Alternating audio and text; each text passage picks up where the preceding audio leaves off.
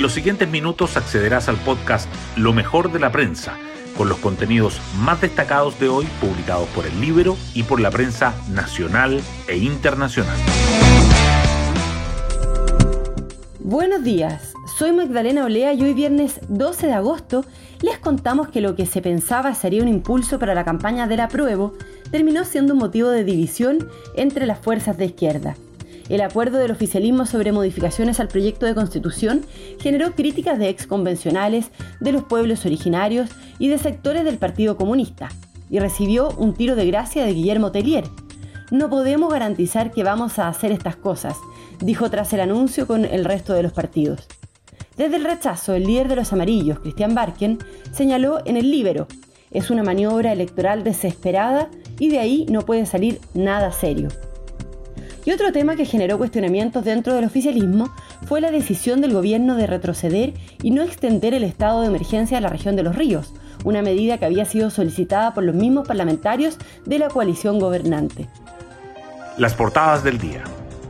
Las reacciones al acuerdo del oficialismo para mejorar la propuesta de la convención, si gana la apruebo en el plebiscito, acapara los titulares del Mercurio y la Tercera, que destacan que el pacto desata críticas de ex convencionales de izquierda y los dichos de Tellier generan dudas sobre la posibilidad de concretar los cambios. El Mercurio también resalta que el pacto no detalla modificaciones al sistema político y las opuestas visiones del texto en el oficialismo. El diario financiero, por su parte, subraya que un análisis califica el acuerdo oficialista como una bala de plata. El impacto económico de la nueva constitución igualmente sobresale en el Mercurio, que remarca la entrevista a Vittorio Corvo, Aparte señala que economistas chilenos discrepan de la carta de apoyo de expertos internacionales y que la deuda pública podría llegar hasta un 150% del PIB con la implementación de la propuesta. Que la clasificadora se evalúa riesgos del borrador constitucional en agro, salud y en otros rubros. Otro tema que el Mercurio y la Tercera llevan en portada es que el gobierno decide no decretar estado de excepción en los ríos y el senador Durresti del Partido Socialista acusa a la moneda de no cumplir su palabra. El Mercurio destaca además que Interior presenta los lineamientos de la reforma Carabineros con foco en incentivos para el ingreso y que el Ejecutivo se abre a una nueva regulación de feriados en el proyecto de rebaja a 40 horas. La tercera, en tanto, resalta que 13 contribuyentes que deben pagar el nuevo impuesto a la riqueza han pedido un cambio de domicilio tributario. Las redes cruzadas del alcalde del PIN entre la Municipalidad de La Granja y la DC, que las mujeres ganan un 30% menos que los hombres en los trabajos informales, y a la sequía en Europa. Los principales ríos caen a niveles críticos. El diario financiero, por su parte, titula que Cencosud registra pérdidas por hiperinflación en Argentina y la revaluación de activos en la región. También subraya la entrevista a la canciller Antonio Rejola. No hay un cuestionamiento a los tratados de libre comercio, todo lo contrario, afirma. Hoy destacamos de la prensa. El acuerdo oficialista compromete ocho cambios al texto de la convención y los dichos de Tellier abren un flanco sobre la posibilidad de concretarlo. Los partidos acordaron las reformas que impulsarían si la nueva constitución es aprobada en el plebiscito, incluyendo reponer el estado de emergencia y quitar la reelección presidencial inmediata. Sin embargo, el timonel del Partido Comunista dijo que no podemos garantizar que vamos a hacer estas cosas. Ex convencionales independientes y de pueblos originarios cuestionaron el pacto del oficialismo mientras que los ex constituyentes que militan en partidos ven el acuerdo como una oportunidad para dar certezas de cara al plebiscito, los independientes creen que se vulneró el trabajo que realizaron durante un año. Particularmente críticos fueron los ex convencionales de los pueblos originarios, y desde el rechazo acusan un acuerdo cosmético.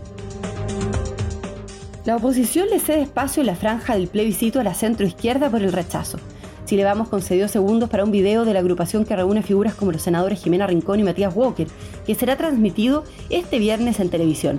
En los últimos días hubo conversaciones entre ese grupo y los enlaces de la derecha para mandatar la elaboración de las piezas audiovisuales.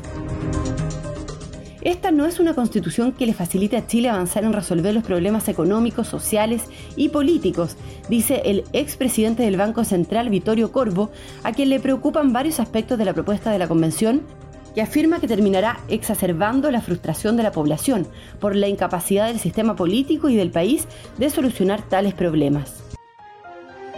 Otras noticias.